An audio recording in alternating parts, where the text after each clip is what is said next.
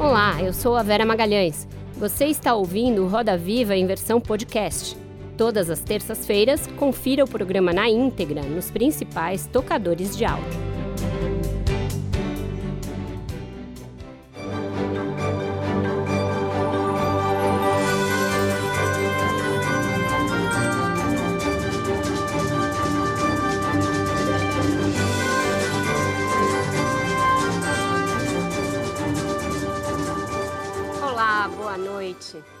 Bem-vindas e bem-vindos a este Roda Viva especial do Dia Internacional da Mulher, celebrado em 8 de março. A nossa convidada desta noite é a primeira mulher a presidir a Comissão de Constituição e Justiça do Senado. Também foi a primeira a liderar a bancada do MDB, a maior da casa chegou a apresentar sua candidatura à presidência do Senado, mas abriu mão para costurar o acordo que levou à escolha de Davi Alcolumbre e impôs uma derrota histórica ao cacique Renan Calheiros.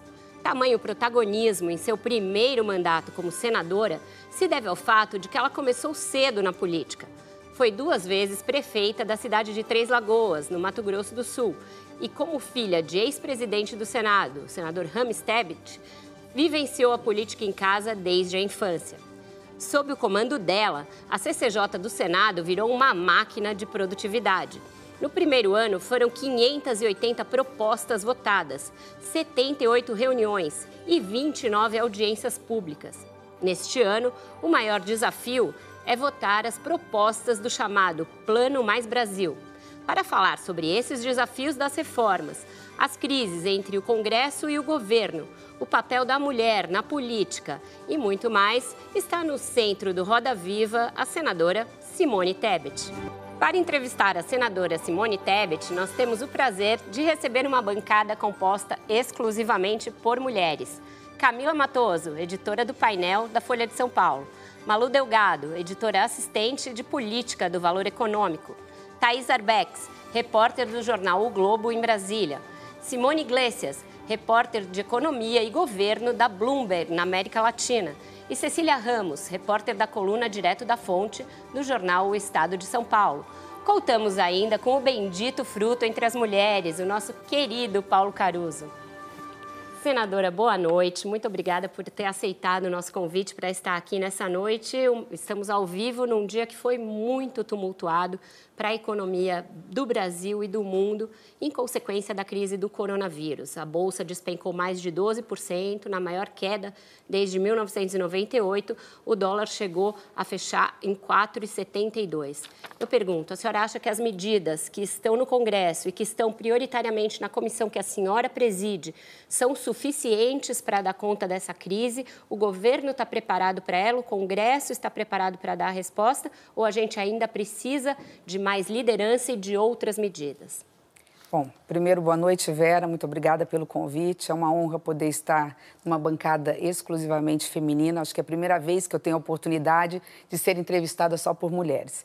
E isso me deixa muito feliz. Mostra que nós estamos no caminho certo né, e que a mulher realmente está ocupando o seu espaço de poder, empoderada. E este poder vem justamente para que nós possamos, juntamente ao lado dos homens, servir ao Brasil e dar a nossa parcela de contribuição a essa massa de brasileiros hoje que estão cada vez mais excluídos da sociedade. É, a sua pergunta, obviamente, é uma pergunta das mais relevantes e extremamente complexa. Sim, nós temos hoje de todo o pacote econômico do governo federal, que ele entende como importante, todos que ele já apresentou para o Congresso Nacional, os três estão na Comissão de Constituição e Justiça. Falta chegar a reforma tributária e a reforma administrativa, que eu não sei se vem ou mesmo se deveria vir. Dentre essa, diante disso, obviamente que há uma grande responsabilidade da Comissão de Constituição e Justiça de dar andamento nesta pauta e nós vamos dar andamento nesta pauta com agilidade, dentro de um, de um cronograma muito bem elaborado. Mas a pergunta que você me fez, eu acho que é, é preciso ser, é, ser respondida com muita objetividade. Ela é suficiente? Não, em hipótese alguma. Não adianta nós avançarmos numa pauta econômica, concordando com ela ou não, e o Congresso Nacional vai fazer o dever de casa, tirando todos os possíveis excessos, se nós não tivermos segurança jurídica e política. Acho que, acima de tudo, no país hoje, O que o Brasil mais precisa é de estabilidade. É preciso que os chefes de poderes, todos eles, sentem numa mesa com diálogo, com moderação, tenham a consciência de que a crise internacional está atingindo em cheio o Brasil. Hoje foi um dia muito nervoso no mercado e o Brasil não está preparado. Né? Essa crise está chegando num momento de instabilidade econômica também. Né? Nós estamos há praticamente cinco anos, dois anos de recessão, três anos de retração. Então, o Brasil entra nessa briga ou nessa crise extremamente fragilizado. Tem uma grande equipe econômica, é importante que se diga isso, que se tranquilize o mercado e a sociedade, que o presidente Bolsonaro tem sim uma equipe econômica sob o comando do Paulo Guedes experiente preparada, mas eles não são capazes de fazer milagre. Se o presidente da República não entender a importância é, do momento, a delicadeza do momento e não serenar os ânimos, seja através das redes sociais, seja no diálogo institucional com os poderes, não adianta é, avançarmos no pacote econômico, nas medidas econômicas, porque o investidor não vai querer vir para o Brasil, nós não vamos conseguir gerar emprego para os 12 milhões de desempregados. Thaís, por favor. Boa noite, senadora, tudo bom? É, a senhora falou agora de diálogo, da possibilidade dos representantes dos três poderes sentarem juntos. No fim do ano passado, a senhora já tinha dito, já tinha falado sobre diálogo e moderação. A senhora acredita mesmo que isso é possível? É, levando em conta que na semana passada tivemos os vídeos divulgados convocando para os atos de domingo e que o presidente voltou a falar sobre isso no fim de semana. A senhora acredita que o Congresso precisa reagir de uma outra maneira, não só com notas é, ou, ou repúdios nas redes sociais? Olha, é, tem me surpreendido positivamente as, as respostas ou as respostas dadas pelos demais poderes seja pelo Poder Judiciário, o papel dele é esse mesmo, de ao ser, principalmente o Supremo Tribunal Federal, um, intérprete mor, maior da Constituição Federal, estabelece limites e regras, opa, até aqui pode ir, até aqui não, né, em nome da, da, da garantia institucional, do Estado democrático de direito, e tem sim me, me surpreendido positivamente uh, os dois presidentes da, das casas do Legislativo presidente Maia, presidente Davi, em que pese muitas vezes eu divergir em alguns pontos deles, eles estão tendo o equilíbrio necessário que está faltando neste momento ao executivo. Estão percebendo que esta situação pode estar, já é, nós já podemos dizer que estamos diante de uma crise institucional. Não dá para dizer que não. Então, neste momento, é preciso que alguém acene. O presidente Maia, eu ouvi recentemente, olha, ele praticamente dizendo o seguinte: presidente, diga né, o que está errado, diga o que precisa ser feito, vamos centrar para conversar. Nós sabemos que temos pautas importantes e relevantes para votar a favor do Brasil. Vamos dialogar. Então, neste momento, não é, não é momento de elevar a temperatura dessa água. Essa água não pode ferver. Camila, por favor. Senadora, boa noite. É, a senhora apoiou o Davi Alcolumbre é, para a presidência do Senado na reta final ele foi é, eleito e foi, se colocou como novo, apesar de ter já muito tempo de mandato, como uma, é, uma experiência da nova política. que eu queria saber, a senhora vê a, a, nova política de fato no Congresso? Quais são as respostas que a nova política tem dado? E até esse silêncio que a senhora está chamando de equilíbrio, até quando é o momento de, de ficar com esse silêncio?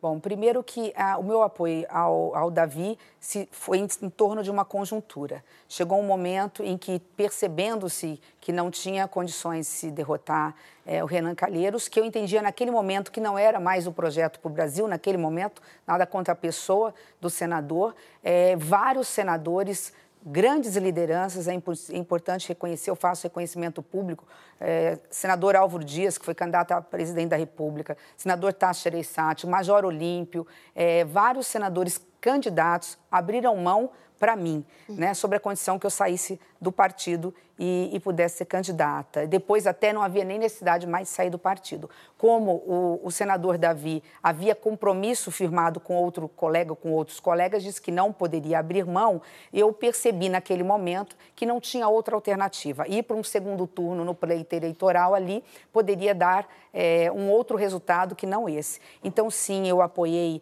é, o senador Davi, não me arrependo, embora ache que ele tenha cometido, sim, equívocos, é natural, e eu brinco com ele, falo como minha irmã mais velha, né? Eu tenho o direito de falar, às vezes, algumas coisas é, para o bem e por, pelo que eu acho que é certo. Uh, eu acho que o presidente Davi é, procura acertar, tem um coração é, imenso, é uma pessoa quando, com quem, quem conversa com ele sabe da vontade que ele tem de acertar.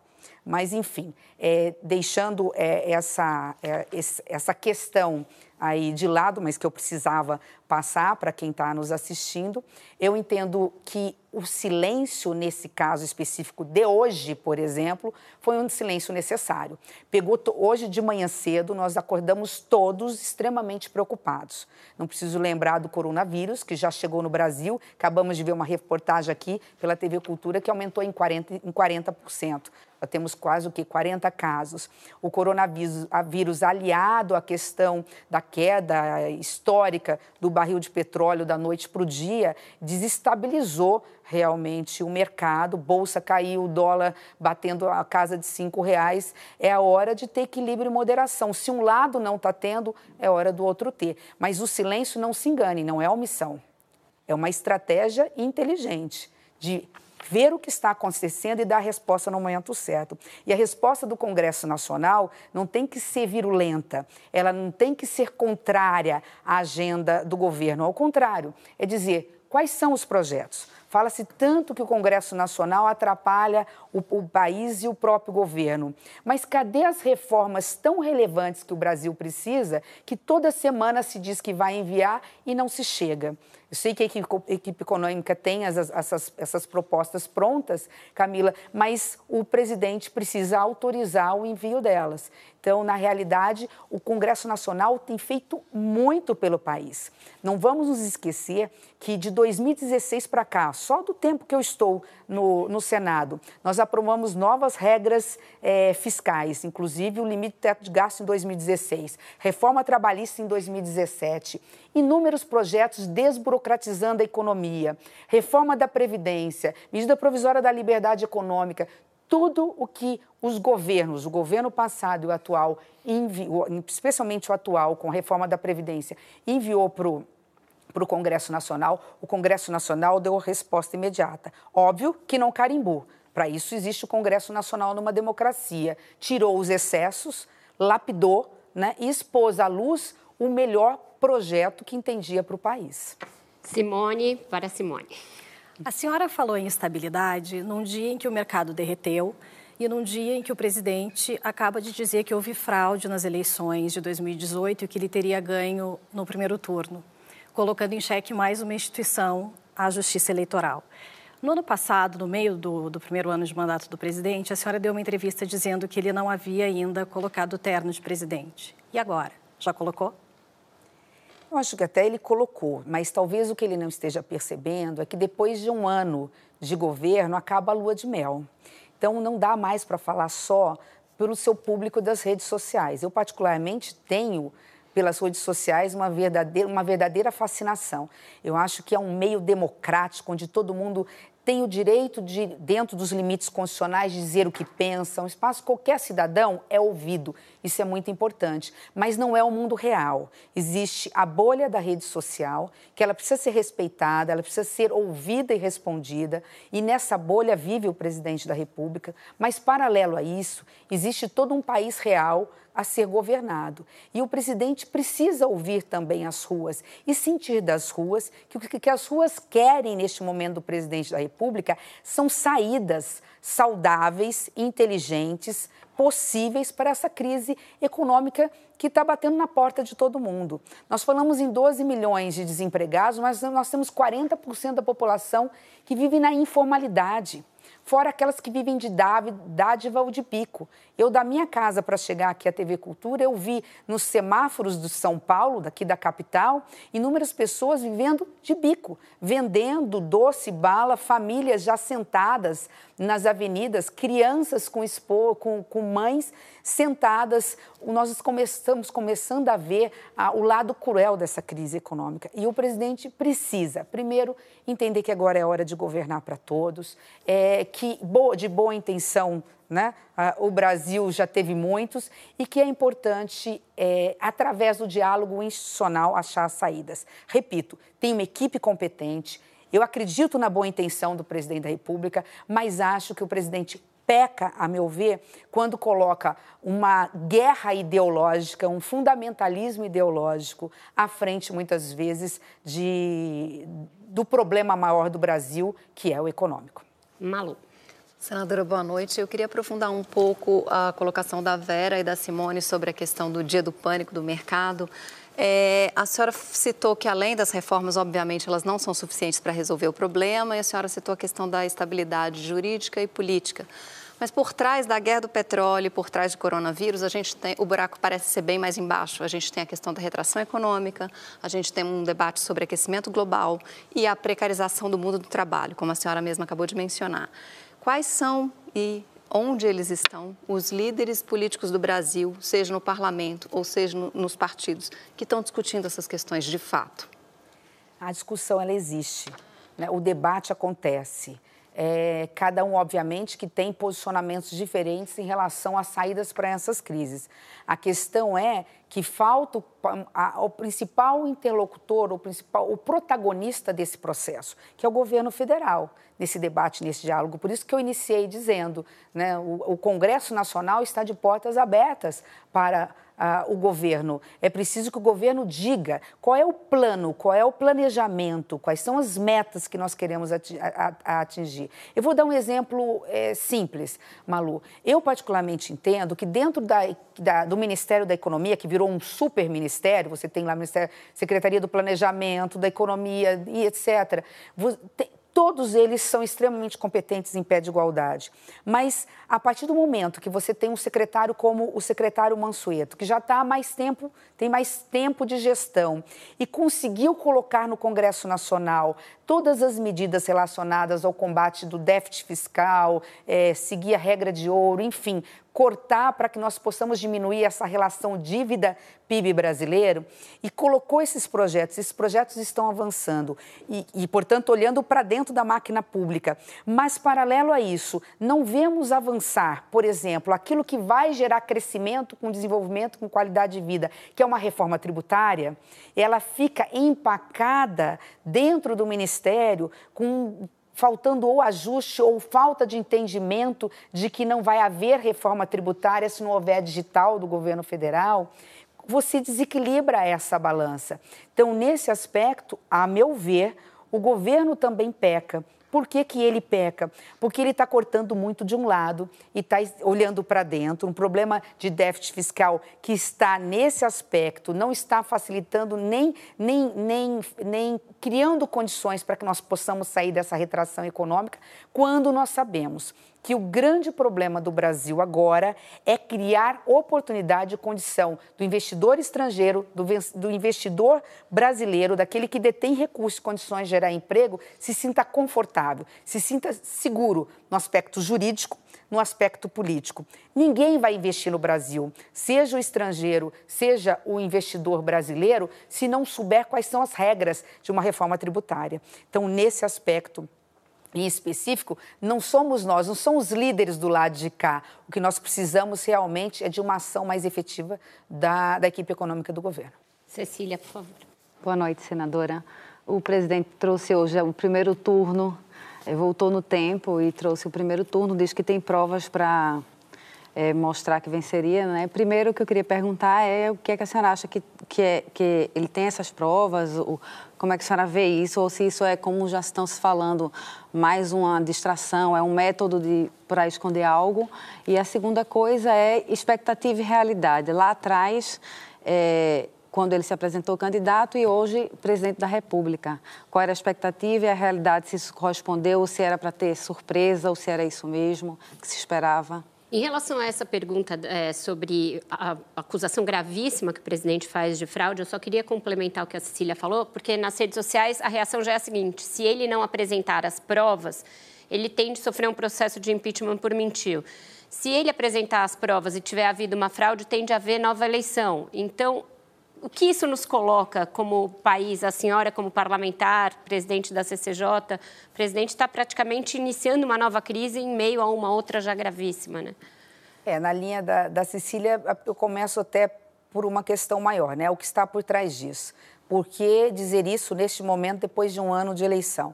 Aí vem aquela questão, que bomba está se querendo esconder, né? É, quando é, é, se tenta desviar a atenção da população brasileira, um governo faz isso, é, mas para desviar a atenção de questões menores, ou mesmo de denúncias que são feitas, acho que essa pode ser uma estratégia do governo, pode até ser inteligente.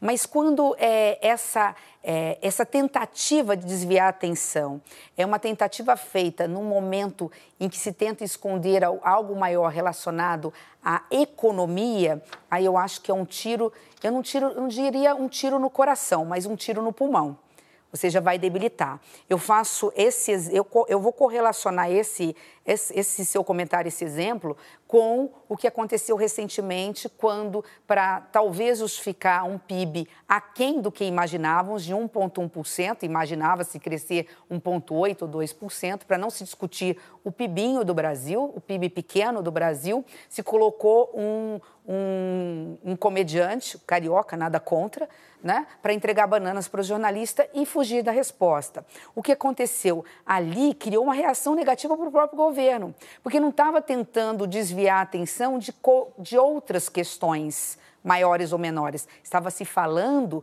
estava se esperando uma resposta. O mercado, o investidor, repito, nacional ou estrangeiro, estava esperando uma, uma resposta do presidente da República ou do, do, do, ministro da Economia. Então, eu acho que quando esse tipo de comentário é feito no momento de crises econômicas como a de hoje, hoje, ainda que abalado por, por, por, por um problema é, externo, não foi nosso, né? É, o que a, o Brasil precisava era de uma resposta para tranquilizar a sociedade brasileira, o empresário, o comerciante, aquele que investe no Brasil.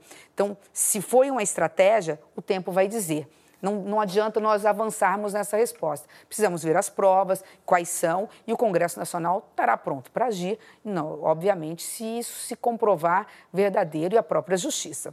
Dentro dessa estratégia, desculpa, Camila, vou fazer a roda girar de novo, só quero perguntar. Dentro dessa estratégia de diversionismo, a gente tem aí colocada uma convocação oficial do presidente da República, que primeiro disse que era mentira e depois a fez de viva voz, para atos no próximo domingo, é, na Paulista, em todo o país, quando se vive no mundo inteiro recomendação da OMS, de vários governos, para que se evitem aglomerações. Então, tem uma crise de coronavírus que está impactando a economia, impactando também a vida dos países, o, a locomoção mesmo das pessoas no planeta, e a gente tem o presidente da República incitando as pessoas a ir às ruas. Hoje ele disse que a única condição para ele desencorajar as manifestações é que o Congresso desista de votar três projetos de, de lei do Congresso Nacional que ele mesmo se encarregou de mandar ao Congresso, tratando da questão do orçamento. Qual é a manobra diversionista nesse caso? Quem está chantageando quem, senadora? Pera, é, eu eu tenho que ser muito clara, porque eu, eu vivenciei isso e, e, tive a oportunidade de falar para ministro do governo. Né? Eu deixei claro, não precisa mandar os PLNs, porque a bancada do MDB do Senado fechou questão de que vai manter o veto 52. Né? Para quem está nos assistindo lembrar ou entender do que é esse veto 52, nada mais é do que garantir que aqueles 30 bi de emendas discricionárias de recurso do orçamento continuasse na mão do executivo, do presidente da República, para gastar da forma, gerir da forma que ele achasse ou achar necessário. Saúde, educação, segurança pública, investimento em infraestrutura. Quando nós fechamos questão o MDB, a bancada por unanimidade fechou questão e é a maior bancada do Senado, aliada ao Muda Senado e a outros é, senadores independentes, nós já tínhamos a maioria suficiente para manter o veto. E o governo sabia disso. Então a pergunta é: por que mandou os PLNs para o Congresso Nacional? Se já tinha manutenção do veto. Ah, porque os líderes queriam, sob pena de não votar reformas, mas aceitou mandar. Se aceitou mandar, então não, não tem sentido não tem sentido convocar manifestação contra o Congresso Nacional, porque fez o acordo com, com esses com esses líderes. Agora, há uma questão maior aí. Né? A questão é outra, é uma questão de epidemia, de saúde pública. Eu fui cara pintada, eu fui no, da época das diretas já, eu saí às ruas e saio até hoje. Na maior manifestação da Paulista, minha filha eh, e eu, eu peguei o metrô disfarçada, eu peguei o metrô para ver o que estava acontecendo e eu tinha que, inclusive, votar na época no processo de impeachment. Eu queria sentir o que estava acontecendo, fui para a rua. Eu sou a favor de manifestações, sejam elas quais forem, dentro das regras constitucionais. Mas nós precisamos ter bom senso. Nós estamos falando aí de um. Acabamos de ver hoje pela manhã um país como a Itália fechando a sua fronteira, dizendo ninguém entra, ninguém sai, porque nós tivemos ali o quê? Quantas, é, quantos casos com vítimas fatais, se não me engano, mais de 300. Essa é uma epidemia que já chegou no Brasil sem alarde. Nós sabemos que a, a, o que nós temos que fazer é lavar as mãos, é seguir as orientações médicas, mas nós temos que tomar o cuidado com grandes aglomerações. Um único caso de coronavírus na Paulista no dia 15 significa contaminar pelo menos 20, que em menos de uma semana cada um desses 20 contamina mais 20, são 400. É todos, são todos os casos estudados, estudados e confirmados hoje. Então, é, não é, ah, só, só retiro o meu apoio à manifestação se houver, se o Congresso é, é, não aprovar os PLNs. Eu até concordo que não aprove os PLNs, eu acho que nós temos que travar essa discussão política também. Mas há algo maior aí. Nós estamos falando de saúde pública, de epidemia e de algo que pode fazer com que a economia no Brasil e no mundo tem uma retroação histórica. Então, acho que nós temos que ter muito equilíbrio e responsabilidade em relação a essa questão.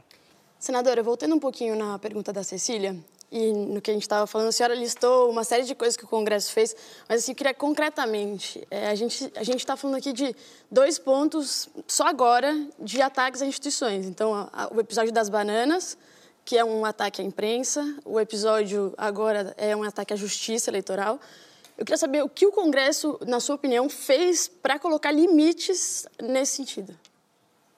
Não, o Congresso não fez nada. Eu acho que, de qualquer forma, há também uma inteligência. A, é, a estratégia ela é inteligente. A sensação que eu tenho é que ele chega até a zona cinzenta, onde você é, é, tem um limite, né? onde você fala incorreu no crime de responsabilidade com certeza, não incorreu com certeza, e é uma zona sempre cinzenta, uma, ele fica sempre nessa penumbra.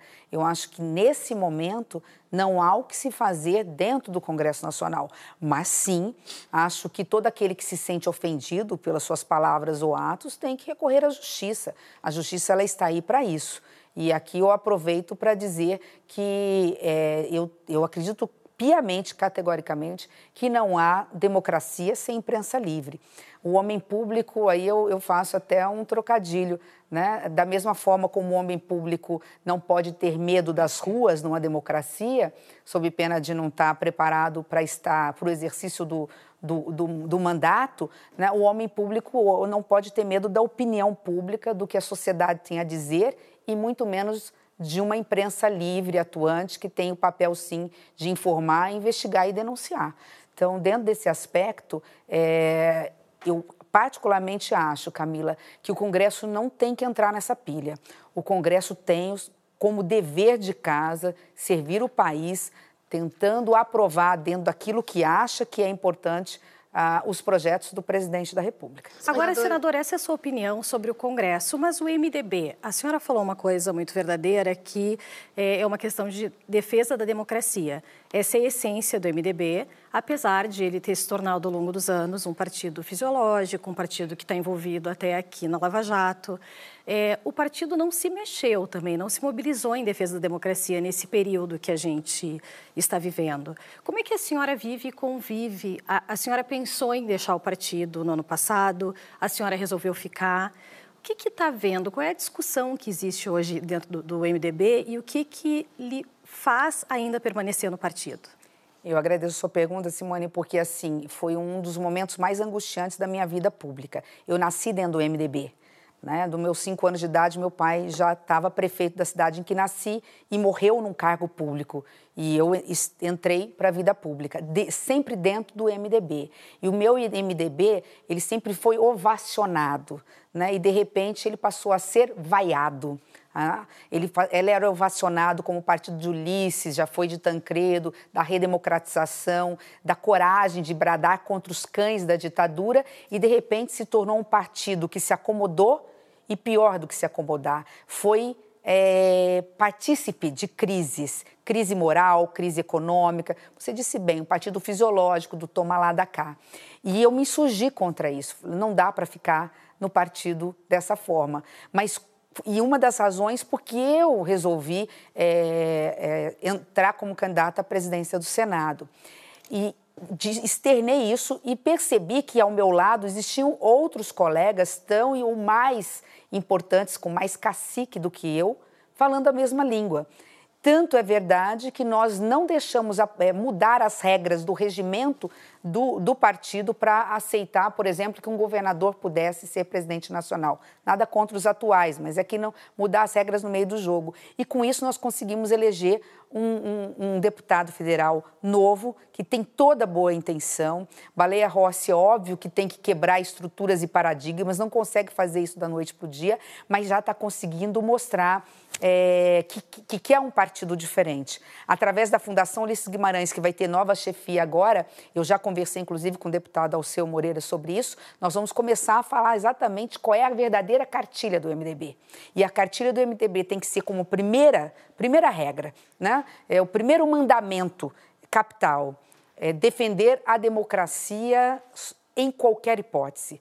Já é um partido que deixou governos, hoje nós somos independentes, independentes, nós não temos mais ministérios, o único que tinha foi por uma escolha cota pessoal do presidente da República. Fechamos questão na manutenção do veto, independente de vir PLN ou não.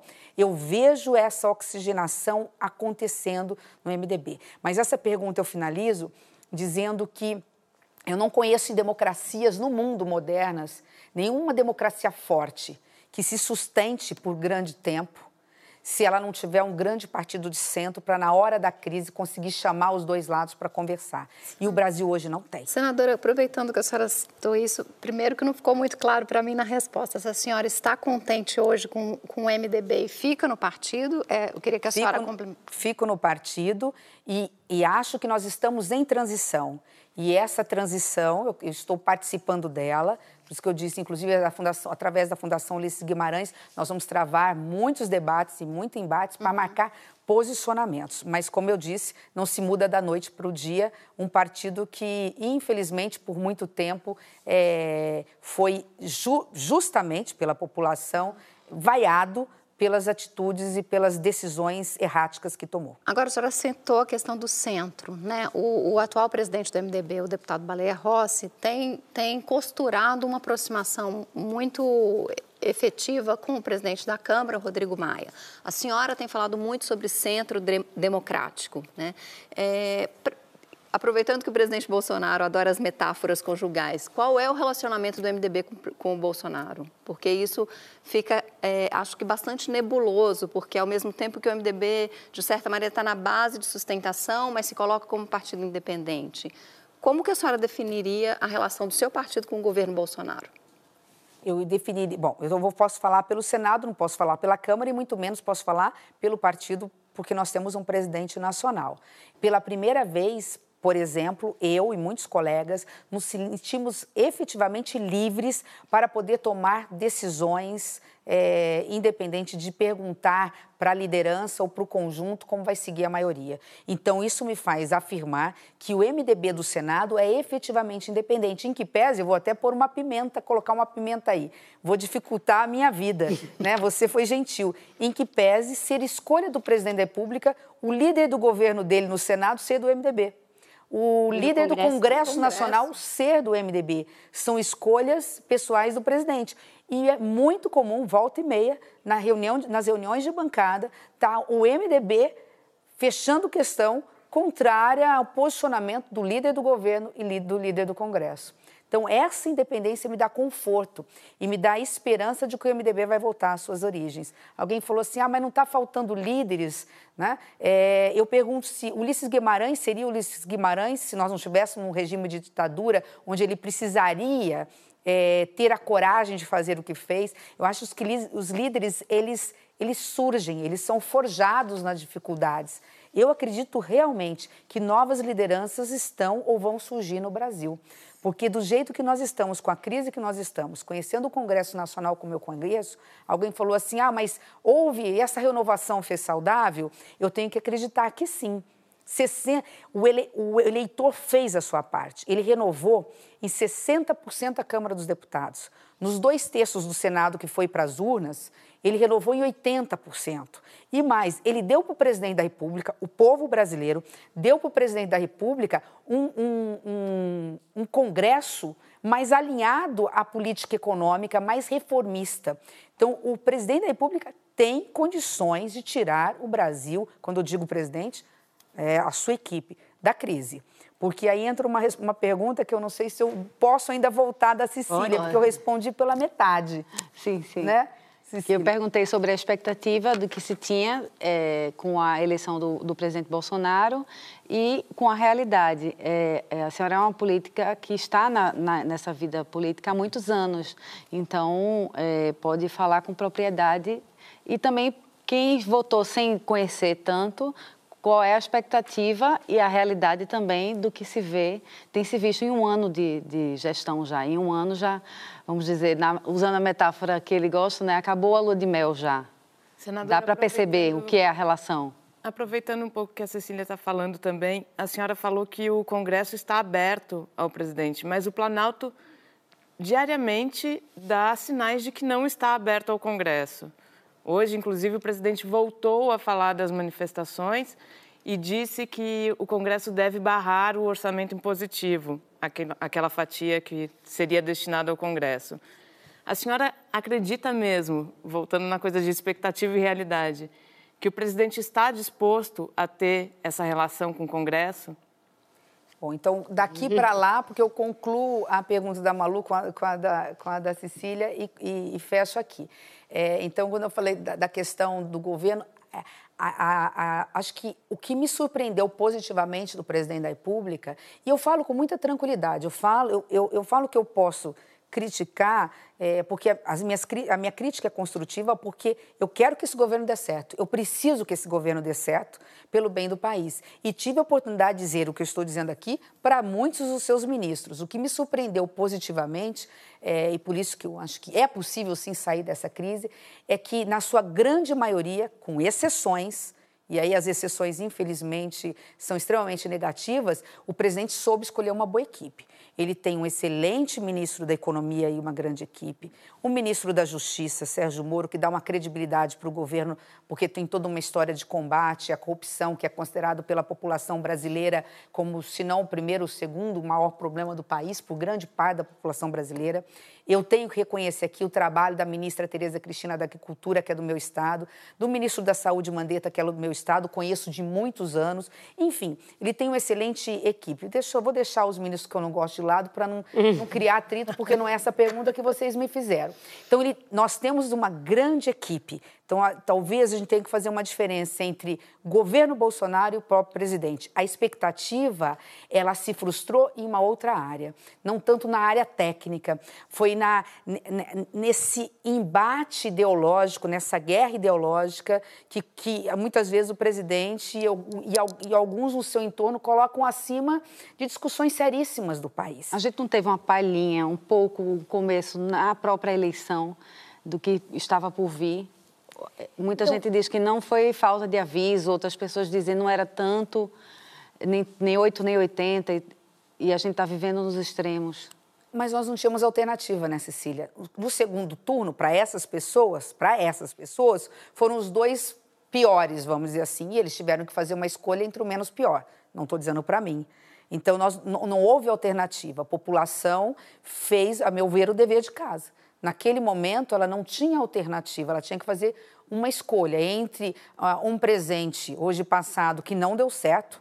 É importante se lembrar disso, especialmente na questão, seja de, de, de, de, de corrupção, seja no que se refere a erros crassos na economia que fizeram com que o Brasil também chegasse aos, ao patamar da crise econômica que está hoje, ou um novo então, ela teve que fazer uma alternativa. Agora, confesso que acho que aqueles apoiadores mais moderados do presidente se encontram frustrados com certas atitudes, com certos comentários, com certos posicionamentos. eu mesmo, que falo, repito, eu sou uma senadora independente, mas falo com muita tranquilidade desse governo, porque poucos senadores ajudaram, ajudam tanto o governo quanto eu. Nós tocamos ali a reforma da Previdência na presidência da Comissão de Constituição e Justiça, junto com o senador Tasso Gereissati e alguns grupos, e alguns poucos, sozinhos. Ali nós não tivemos nenhum momento um apoio. É, é, da base. Do... Não é nem da base, mas do próprio presidente firme. Eu me lembro que na época que a Câmara estava para votar e nós não íamos ter recesso no meio do ano, o presidente, não me lembro qual foi o episódio, criou uma situação, atrasou a votação na Câmara e com isso nós atrasamos 40 Era dias a filho. votação. Eu não me lembro foi se foi a embaixada para o Eduardo Bolsonaro, é, que atrapalhou é. ali a reforma então, da Previdência. É, então eu falo com muita tranquilidade. Então, falo, falo alguém aqui que quer ajudar o governo, não quer atrapalhar.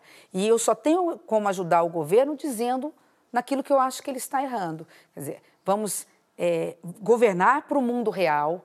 O mundo real é, rede as redes sociais correspondem a 10% talvez desse mundo real, e o mundo real está clamando por saídas, especialmente saída para essa crise.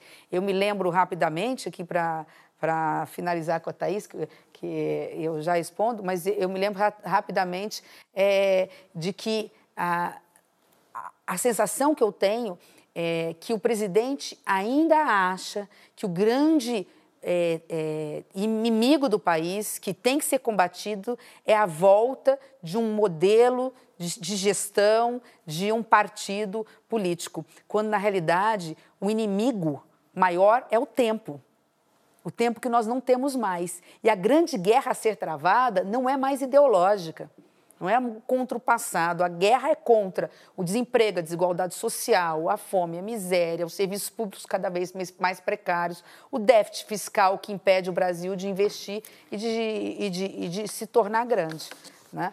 E em relação a, de forma bem objetiva, né, Thaís, é, eu não posso falar pelo outro lado, né, se, mas eu posso falar pelo nosso lado nós estamos fazendo a coisa certa. O Congresso Nacional, além de ter dado respostas quando o governo exigiu através de projetos aprovados, está sinalizando que quer dialogar. Mas a senhora sente isso da sociedade? Porque o tempo todo a sociedade é, faz críticas ao Congresso, vocês são alvos o tempo todo. Pró os próprios atos de domingo também têm essa bandeira de contra o Congresso, contra o Supremo. Não me parece que a sociedade enxergue no Congresso esse papel que a senhora diz. Não, mas ela não enxerga mesmo, você está absolutamente correta.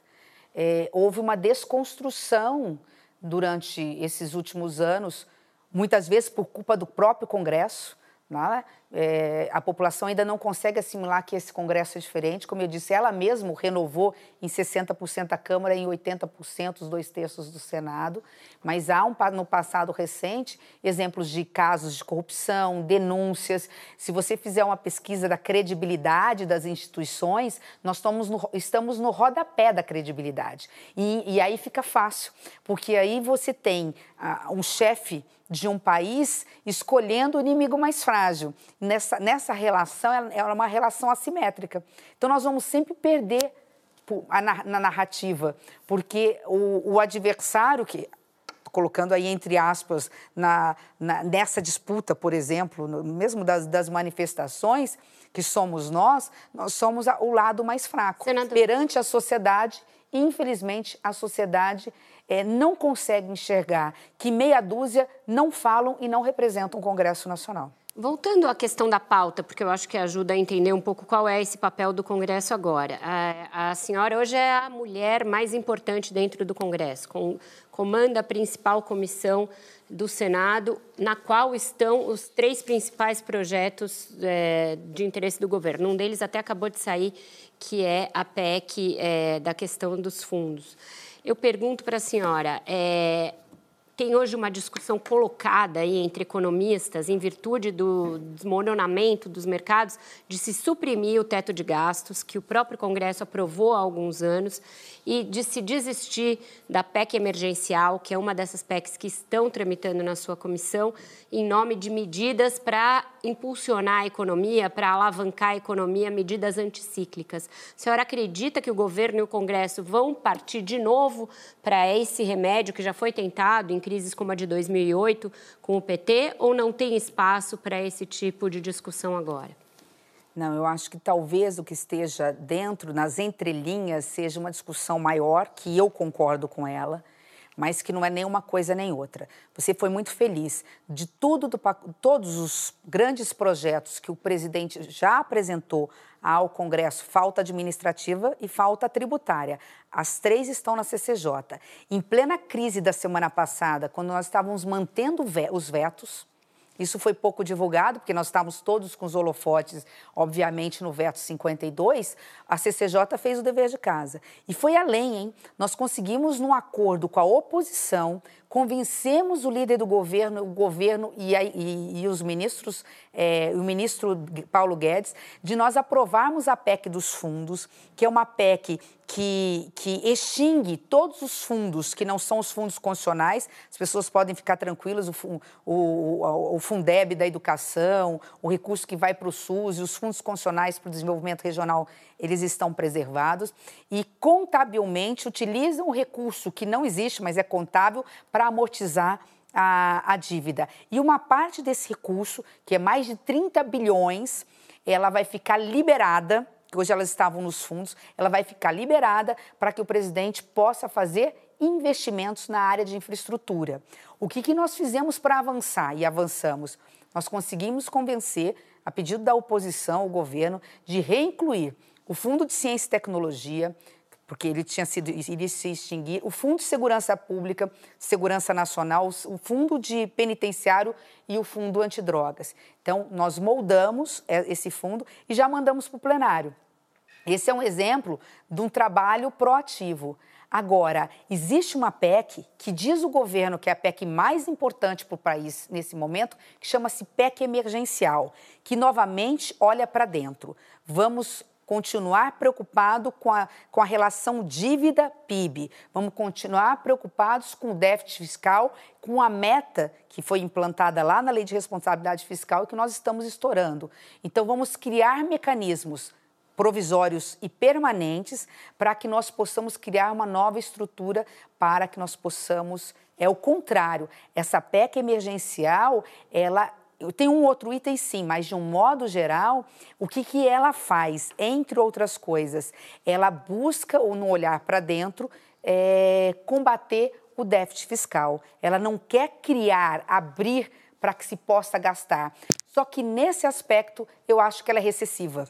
Tem pontos ali que ela é recessiva e que não podem passar. Por exemplo, ela estabelece em plena crise de 1% do, de crescimento do PIB brasileiro, onde nós não estamos conseguindo estimular o crescimento através do consumo, porque não tem trabalhadores ganhando bem, nós temos 40% dos trabalhadores na informalidade, ela ainda quer implantar como um gatilho quando, por exemplo, estados e municípios gastarem 95% das suas é, despesas corresponderem às suas receitas correntes, é, cria-se automaticamente gatilhos, poderão criar gatilhos, tirando 25% do salário do servidor público municipal, estadual, 25% da hora de jornada de trabalho. O que a senhora está querendo dizer é que essa PEC não tem que ser votada nesse momento? Não, ela tem que ser votada nesse momento, Mas Malu. sem esses... Ela tem que ser votada nesse momento, ela é emergencial porque ela tem muita coisa positiva que vai na linha hum. da equipe econômica, só que por alguma razão ela é... é, é recessiva. É, ela é recessiva porque eles exageraram na dose. Ah, porque vai dar uma... Pode dar uma economia de 10 bi no ano, 10 bi no ano, como se esse fosse o grande. Eu vou fazer, por exemplo, permitir, por exemplo, que estados e municípios, vou ficar com os municípios. 60% ou mais dos municípios brasileiros são pequenos ou médios, vivem do servidor público, uhum. do serviço público. A economia municipal não gira. Eu sei porque fui prefeita de município Sim. de cidade média. Quando você cortar 25% desse salário, durante 12 meses, ele entra no cheque especial, ele entra no cartão de crédito, ele para de gastar, ele para de consumir, você cria uma recessão, não... você, uma paralisia da economia municipal. E não vai ter aumento de postos Ela de trabalho. Ela atinge nem aumento de pós-trabalho, nem crescimento, uhum. né? nem crescimento e muito menos desenvolvimento. Então, nesses, nesses aspectos, a PEC emergencial, ela vai é, Vera, ao encontro do que o governo quer. Vamos continuar criando, sim, algum, algumas possibilidades em relação à regra de ouro que já não está sendo cumprida. mas ela não vem com essa possibilidade de abertura do teto. Simone, antes de eu deixar a roda girar, queria só insistir no ponto. Tem clima para se furar o teto de gastos, se cancelar, revogar, suspender, como se falou hoje ao longo de todo o dia? Excepcionalmente, em determinada situação, você pode até dizer, mas a PEC emergencial não é emergen... não chama, ela não tem esse nome à toa. E nem o governo insiste que ela é a mais importante das três. Não é à toa. Então não dá para em 24 horas mudar e dizer não, a PEC emergencial deixou de ser prioritária. Até porque ela é muito maior que isso. Ela tem muitos elementos lá importantes. Eu sou contra, por exemplo, redução de salário, mas nada impede de por um ano em momentos de crise você não abrir concurso, como ela diz, não dar progressão, não dar é, é, aumentos é, é, acima da inflação. Você tem esses mecanismos todos na PEC emergencial. Então, não vejo nem por parte do governo, pelo menos até hoje, né, por parte do governo, nenhum interesse em, em, em retirar a PEC emergencial e nem por parte do Congresso. Sim, por parte do Congresso, como eu apoio, que nós possamos adequar a PEC emergencial para que ela não se torne recessiva. Senadora, a gente falou aqui no começo que a senhora, no ano passado, abriu mão da sua candidatura ao Senado, acabou apoiando o Davi Alcolumbre, hoje presidente. Agora, nessa discussão da semana passada, o clima no Congresso ficou muito ruim e um grupo de senadores é, evidenciou uma insatisfação em relação ao Davi. A senhora fez parte do grupo que o elegeu, agora ele tenta uma alternativa para continuar no comando da casa. Minha pergunta é: a senhora vai apoiá-lo de novo? Bom, antes de mais nada, precisa saber se ele vai poder ser candidato. Essa PEC não existe. Ele precisa de uma PEC para poder aprovar a PEC na Câmara, no Senado ainda esse ano, para poder é, disputar a presidência do Senado. Ponto um. Ponto dois. Há regras definidas já pelo próprio Supremo que põem em questionamento, não sei se vai se, se aplicaria a esse caso, que estabelece que a, as regras eleitorais de um pleito eleitoral, elas têm que ser aprovadas com um ano de antecedência. Falta menos de um ano para uma reeleição. Então, tem muita coisa para acontecer. E, e, e, no mais, eu não sei quem é o adversário. Então, eu não posso dizer é, é, se eu votaria ou não, sem saber se ele vai poder ser candidato, se ele vai querer ser candidato, se ele vai ser candidato único ou se vão ter Mas outras a alternativas. está no grupo que que faz, que tem dito para ele que ele deve tentar? A senhora não, está nesse grupo ou não? Nunca, nunca me abordou, ninguém dentro do Senado nunca me abordou para assinar nenhuma PEC nesse e sentido. A senhora, Mas senhora apoia uma é. PEC nesse sentido, senadora? a senhora apoiaria Para quem uma que olha e para quem que eu respondo. Vai lá. A senhora saber se a senhora apoiaria uma PEC que poderia garantir uma reeleição não só do Alcolumbre, mas também do Rodrigo Maia, que é o que está em jogo ali nos bastidores é, do Congresso. Eu, como eu sou jurista e sou advogada, eu gostaria, antes de uma consulta, ainda que informal, no, nem que seja nos anais do Supremo, para tentar ver se essa PEC poderia acontecer no mesmo ano eleitoral. Acho que esse é o primeiro ponto. Agora, mas né? agora não é segredo que... uma discussão por regimento também, né? Uma tentativa nesse sentido, de aquela, outras formas. Aquela, aquela é, pelo regimento, não contem comigo, porque aquilo talvez seja uma das saídas a mais esdrúxula que eu já tenho ouvido até agora. E nem agora. provocando o Supremo. Oi? E nem com provocação ao Supremo para que o Supremo decida sobre isso. Bom, aí, como advogada e jurista, eu tenho que me curvar à decisão do Supremo Tribunal Federal. Eu, eu posso discordar radicalmente dos posicionamentos dele, né, no meu foro íntimo, mas é, formalmente, como como advogada, como jurista e como uma pessoa pública que tem mandato eletivo, eu sou obrigada a cumprir e acatar aquilo que a, a, aquele órgão que a Constituição disse que é o maior intérprete da Constituição, cuja palavra, nesse caso, é lei, que é o Supremo Tribunal Federal. Eu quero insistir nessa sua resposta, porque acho que não ficou claro. É, a senhora apoiaria uma reeleição do Davi e do Rodrigo e isso se tornaria uma regra daqui para frente é, e uma mudança de, de, normas no meio, no meio do jogo? A senhora acha que ok fazer essa mudança? Não, Simone, eu acho que é, não adianta eu trabalhar em cima de teses quando há obstáculos que podem ser intransponíveis. É exatamente isso. Eu tenho dúvida da, da, da constitucionalidade dessa emenda constitucional, porque uma emenda constitucional pode ser inconstitucional. Ela pode ser constitucional e valer também só para a próxima legislatura. Eu não sei como decidiria o Supremo. Então, eu não vou devagar em cima de uma tese. Eu posso dizer que A não apoiaria e depois apoiar, ou A apoiaria e depois não apoiar. Então, primeiro eu preciso saber que juridicamente isso é possível. Se for possível, quem são os candidatos é, que disputariam, no, no caso do Senado Federal?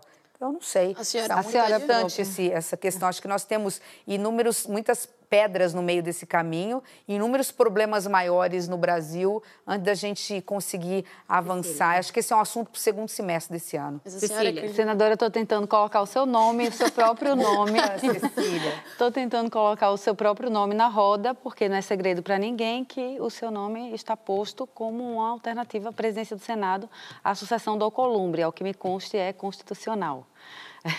o seu nome. É, não há nenhum impeditivo. Um é Eu queria saber que, é, em que pese isso ir para frente, se na pauta, por exemplo, do grupo dos senadores do Muda Senado, a senhora estaria disposta a apoiar algumas pautas que hoje a senhora é contra, para avançar um pouco nisso, mesmo sendo cedo ainda para falar, mas a, a, a, sucessão é em fevereiro?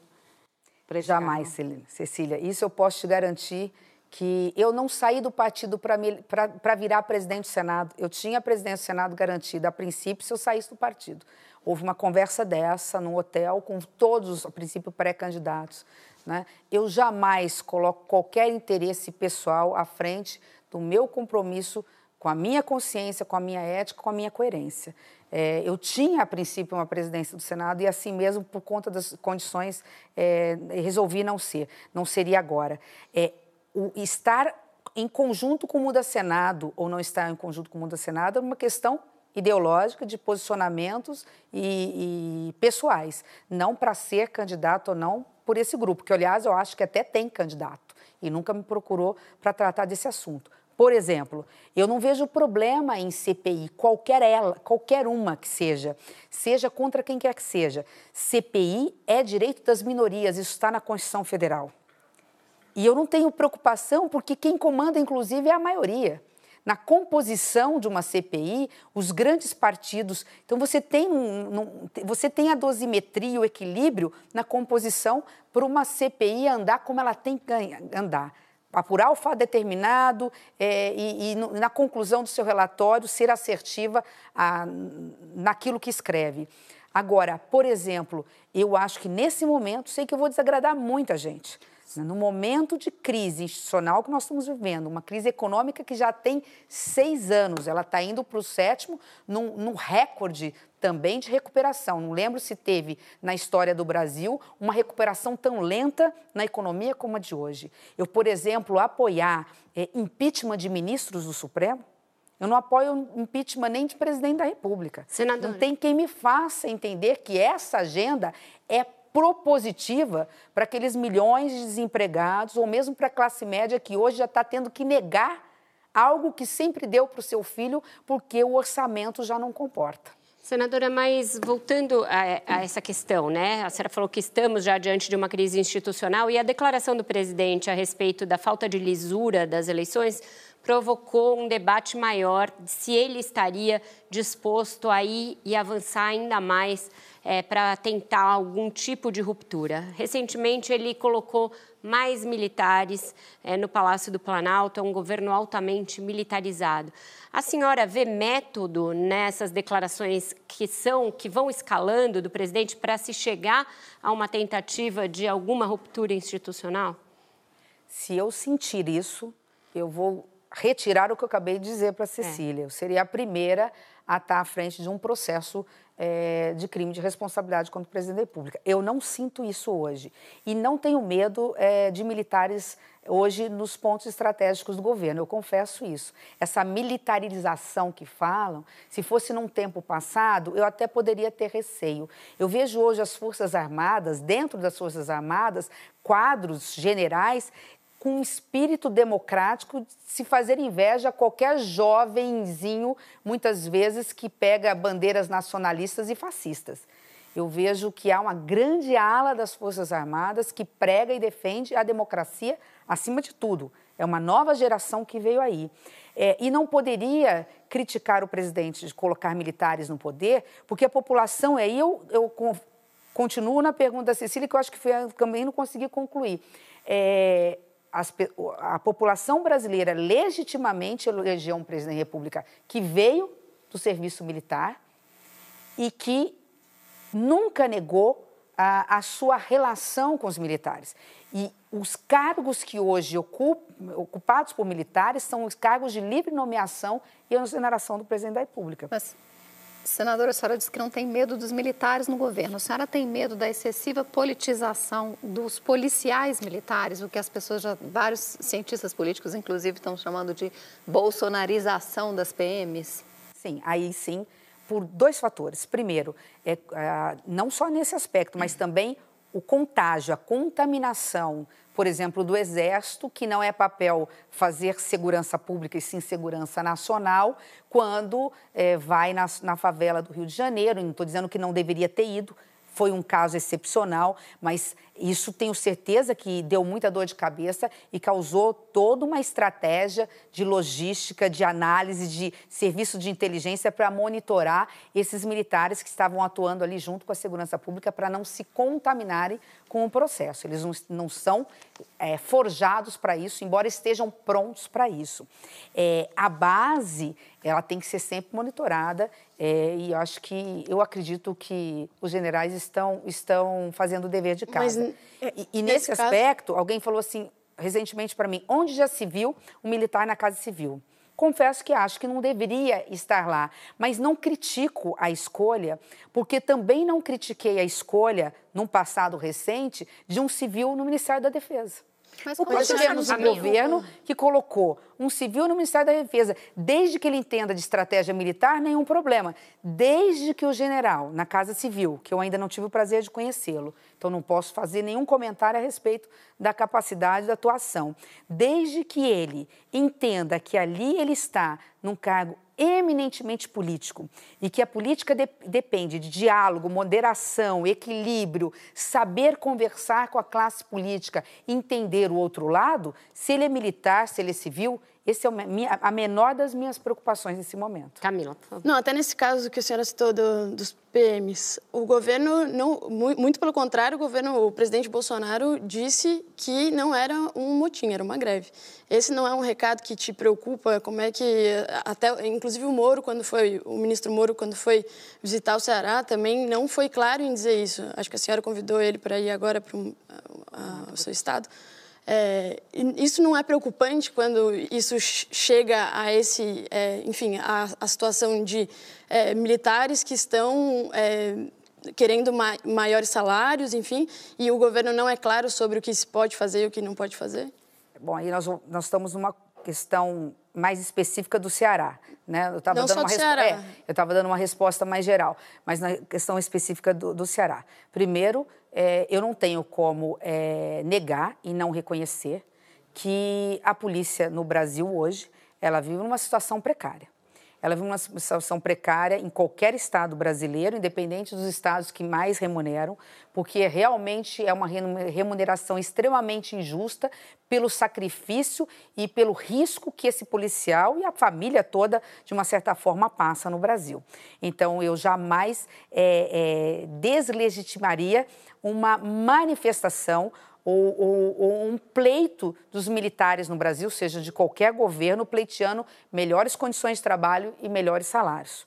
Jamais. Agora, é importante lembrar, e nesse ponto você tem razão, é, há várias formas de reivindicar, e a Constituição é clara. Felizmente ou infelizmente, para, esses, para os militares, a greve é, da polícia ela é proibida pela Constituição e confirmado isso pelo Supremo Tribunal Federal. Então não cabe greve. Não cabe greve, muito menos motim. Aquela situação específica é, do Ceará, nós vimos realmente um grupo tentando impedir, inclusive, outro grupo de trabalhar, fechando comércio, dizendo, ditando regras, numa situação de anormalidade. Quero crer que aquele caso foi um caso isolado. Não acho que seja conduta típica de, da corporação da Polícia Militar ou mesmo da Polícia Civil na média dos estados brasileiros. Não é assim que eles reivindicam melhores oportunidades e melhores salários. Senadora, qual é efetivamente, vamos para a pauta econômica, qual é efetivamente a chance é, de o Congresso aprovar uma reforma tributária antes das eleições é, municipais deste ano? Agora há pouco a senhora disse que não teve o prazer ainda de conhecer o chefe da Casa Civil. O governo não mandou um projeto. Isso não é sintomático? A senhora não conhece o chefe da Casa Civil, o governo não mandou um projeto, não tem um cronograma de trabalho. Não vai andar? Bom, aí depende de que reforma tributária. É, eu estive várias vezes com o ministro Guedes e numa das, aliás, por duas vezes disse isso a ele. Falei, ministro, não deixe essa corda esticar a ponto de arrebentar. Eu não conheço de economia como o senhor, mas eu conheço da casa do Congresso Nacional. Está se criando ali um certo atrito, inclusive, porque nós estamos avançando com a, com a reforma tributária do Senado, a Câmara está avançando com a reforma tributária da Câmara e até agora nós não sabemos qual é a reforma que o governo quer. Não existe reforma tributária sem a digital do governo federal. A base, a essência, ela tem que vir do governo federal, porque do executivo, porque são eles que conhecem os números e as realidade, a realidade. Nós não temos. Ainda que o Congresso faça a sua parte e mexa da forma como, como deve mexer, como, como em qualquer projeto. É, o, o, o, o, ministro entendeu, disse: ah, mas a, a, essa questão política eu acho que nós temos que deixar por conta do, do Congresso. Eu acho que ele não quis aí milindrar nenhuma das casas. O que, que nós fizemos então para dar uma sinalização? Vamos escolher uma delas. Nós estamos escolhendo como base a do Baleia que é a PEC da Câmara, mas eu confesso que acho que a verdadeira reforma tributária que o ministro Guedes quer não é essa. É, é essa que recentemente eu vi que seria a questão de se primeiro unificar os impostos federais, deixando o ICMS para uma segunda oportunidade. Senador, eu queria mudar um pouquinho o tema aqui para a gente poder abordar um pouco a questão da, da mulher também, né? É, a senhora fez algumas inconfidências aqui sobre a, o processo de, de eleição na presidência do Senado. A senhora disse que teria a presidência da Casa nas mãos se tivesse mudado de partido. É, eu queria saber se tem algumas outras, é, alguns outros bastidores desse processo que a senhora hoje, um ano depois, poderia contar e se a senhora sentiu algum preconceito de gênero nesse processo.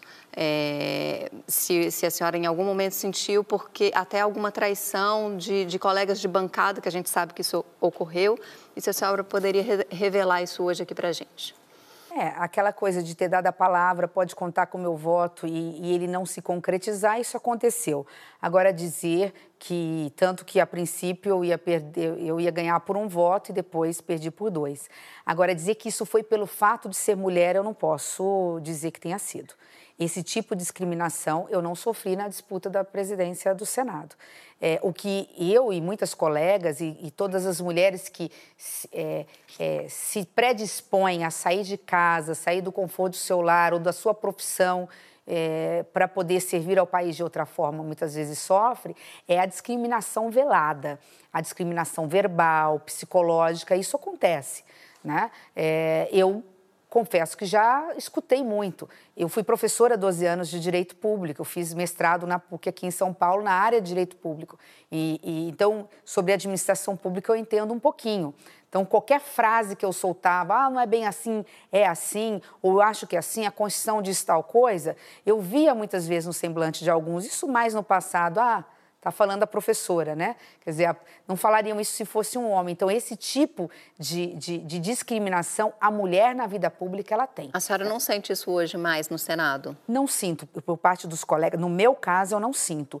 E vou dizer mais, eu acho que o, meu, o fato de eu estar na como primeira, primeira mulher na presidência da comissão mais importante, que é a comissão técnica, uma comissão árida, uma comissão que você tem que ter muito conhecimento jurídico de regimento interno, é, abre caminho para novos horizontes, de não se colocar só as mulheres. Fazem uma pesquisa hoje na internet e veja qual é a composição da CAI, da CCJ, da Câmara do Senado. Ao masculina. E como é a composição da Comissão de Assuntos Sociais, de Direitos Humanos muito mais feminina. Uhum. Mas é, é, quebrar esses paradigmas. Então, são esses tipos de preconceitos velados que a gente tem.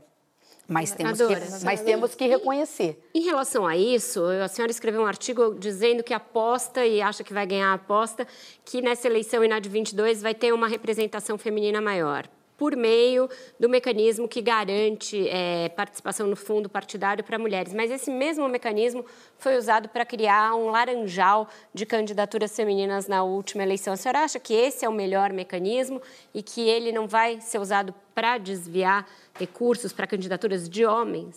Vamos lá. É, a eleição de 2020 foi a primeira eleição com essas novas regras. 18, de, né? Desculpa, é, de 19, né? 18. 18. 18 não. É, 18. É. Sim, eleição passada. Foi a primeira eleição, nós estamos em 2020. Foi a primeira eleição com essas novas regras. Então, os dirigentes partidários, na maioria absoluta, são homens. Vamos colocar laranja para pegar esse dinheiro, devolver esse dinheiro e gastar do jeito que nós quisermos. Fazer caixa 2 ou utilizar o dinheiro sem, sem que esse dinheiro realmente apareça na contabilidade. Isso foi feito. Mas isso não justifica a, a inef... isso não prova a ineficácia da, da lei. Ao contrário. Apesar desse laranjal, que foi minoria, mas aconteceu em muitos partidos, pela primeira vez, isso é um recorde histórico, a Câmara dos Deputados passou a ter 77 deputadas federais. Nós saímos no universo de 51 deputadas federais para 77. Nós aumentamos em o quê? Fazer uma conta aí rápida, 50%, o número de, de mulheres, houve um salto extraordinário. E não houve no Senado, porque lá o sistema é majoritário. Lá você não tem a lei da cota. Então nós temos um exemplo cabal de que a lei da cota dá certo. E a desculpa de que há pode haver laranjal, é, mulheres que vão ser escolhidas só para fechar a, a, a, conta, ela não, ela não pode servir de, de base. Primeiro, porque agora o Tribunal Superior Eleitoral está muito mais atento, já mandou recado. Eu caço a chapa inteirinha e vai ter processo criminal e civil contra o dirigente. É, segundo, porque agora também não é mais 30% da coligação, é 30% de mulheres por partido. Se ele não escolher bem essas mulheres que puxam voto, eles não elegem nem os homens. Então, a lei de cota, nesse caso, ela veio para ficar, ela vai fazer um grande serviço à nação. Eu ela vai colocar um... pelo menos 30% de mulheres na vida pública em curto espaço vou fazer uma cota aqui para que a Thaís, a Camila e a Cecília perguntem no último bloco. Thaís. Continuando no assunto, no tema das mulheres. Há alguns dias é, a senhora usou ah, uma fala na CCJ para criticar indiretamente as declarações do presidente a respeito da Patrícia Campos Melo, nossa colega jornalista da Folha. A senhora falou que é, os ataques verbais a ela contra uma mulher é uma violência moral, ela é tão grave quanto a outra e dói tanto quanto a dor física. O que eu quero saber, o Congresso está omisso nesse tema? Desde que eu estou no Senado, de 2015 para cá, nós avançamos em seis anos o que nós não conseguimos avançar desde a promulgação da Lei Maria da Penha, graças a uma bancada feminina que atuou e atua diuturnamente em relação a esse assunto. Nós implantamos e criamos o tipo penal da lei do feminicídio, hoje todo mundo sabe o que é isso. Né? Nós colocamos o crime de importunação sexual, é, vingança pornográfica, agora o stalking está Tá, já votou no Senado, está votando na Câmara. É, obrigação da, dos agentes de saúde pública, que sabem que acontece esses casos nos hospitais públicos ou privados, de, de avisar, de denunciar. Enfim, eu, chamo, eu, eu colocaria aí de 30 a 40 projetos relevantíssimos. Agora, confesso, e aí na linha da Cecília que eu não consigo nunca responder, que as expectativas negativas que eu tive em relação a esse governo eu só falei das, das, positivas em relação à pauta econômica e eu me, me alinho à pauta econômica do presidente. É, acho que ele soube escolher bem muitos dos seus ministros, com algumas exceções. É, a minha a expectativa negativa, que eu acho que eu acredito que seja também de grande parte da sociedade, é em relação a, a esses excessos, esses maus exemplos. Quer dizer, um presidente da República dizer o que disse de, uma mulher, seja ela jornalista ou cidadã comum, mas mais triste do que ele ter dito é ter visto que a sociedade, segmentos da sociedade aplaudiram e riram desse mas tipo de agressão. Mas só como excesso, senadora? Mas ele é um excesso. Mas não tem nada além disso? Mas você pode, qualquer cidadão que se sinta injustiçado é, por parte de quem quer que seja autoridade ou não, tem a justiça na área civil e na área criminal. Né? O que, isso é uma coisa. No Congresso Nacional, nosso papel é outro. Camila, por favor. É, a senhora falou também sobre é, que a, a, população ainda não consegue ver esse Congresso diferente. Tem o caso da juíza Selma, que está é, lá, o, o TSE já cassou o mandato dela e mesmo assim ela ainda tá, tá lá e não, não saiu. É, a senhora, como outros vários senadores, defenderam ela recentemente. É, eu queria saber, isso é uma, um, um, sinal da nova política? Como que a senhora acha que a população vê um caso como esse? Não, acho que é um sinal da nova política, sim. É, o caso da Gisela Selma, que inclusive não tem a ver com o caso do deputado que recentemente é, foi a Câmara foi consultada a respeito do caso dele, porque ali era uma medida cautelar. Uhum. E na medida cautelar, o próprio Supremo diz: eu passo a, a, bola, vamos dizer assim, para o Congresso e ele analisa se eu posso implantar essa medida porque é cautelar, não é sentença transitada de julgado. No caso da ministra Selma, da juíza Selma, eu nunca disse que a decisão da mesa de diretora tem que ser outra, a não ser comprovar a cassação infelizmente. Porque ali já é um, há um trânsito julgado. Eu nunca disse o contrário. Mas por que infelizmente? Oi? Por que infelizmente? Não, infelizmente porque a gente lamenta por ser uma mulher, por ter começado na vida pública, por ter vindo do judiciário. Tenho que lamentar o episódio. Agora, o que a mesa diretora fez, e a meu ver de forma sensata, é porque, diferente nos outros casos de cassação pela justiça, houve uma reação por parte de alguns senadores no seguinte sentido, e aí sim eu, eu, eu concordo com eles. Peraí, mas por que tão rápido? Os processos normalmente levam anos, o processo da justiça foi muito rápido. Quando houve essa reação por parte de vários senadores, o que fez a mesa diretora?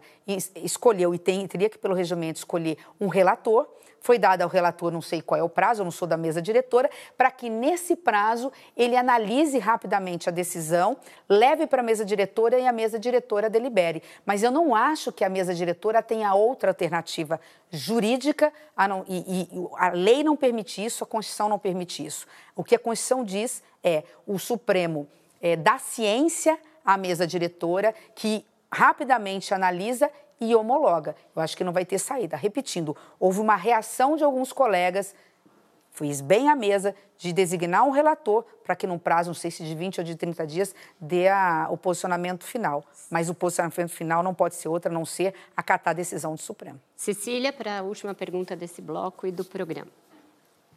Eu, de novo.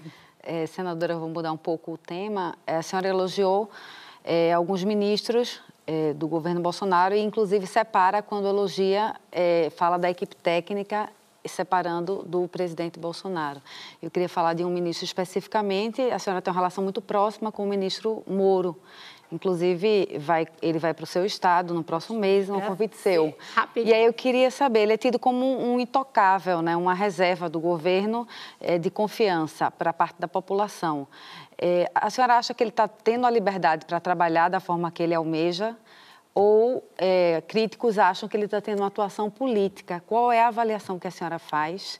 E o seu palpite se ele vai para o STF? Acho que ele vai para o STF, acredito eu. É, é a saída que o presidente tem para tirar o único possível adversário eleitoral com condições, nesse momento de confronto, de ganhar a eleição numa possível reeleição. E o problema aí todo é a reeleição atrapalhando o processo. Mas não concordo com as outras duas observações. Primeiro, eu acho que ele não tem a liberdade que ele deveria ter como ministro da Justiça, porque há segmento do governo que tem medo dessa projeção é, do ministro Moro e não acho que ele esteja fazendo política. Acho que ele é uma pessoa extremamente equilibrada e reservado, a ponto de estarmos tratando é, da ida a, a, a Campo Grande sem nenhum, sem nenhum propagandismo em relação a isso, preservando inclusive esse, esse perfil que ele tem. Ele vai dia 24 realmente do, de, de abril para lá, porque nós estamos, somos um estado de fronteira, que é o estado que mais apreende drogas ter, é, no, na apreensão terrestre do Brasil e nós queremos agora uma fala do ministro em relação à política de fronteira, especificamente para Mato Grosso do Sul.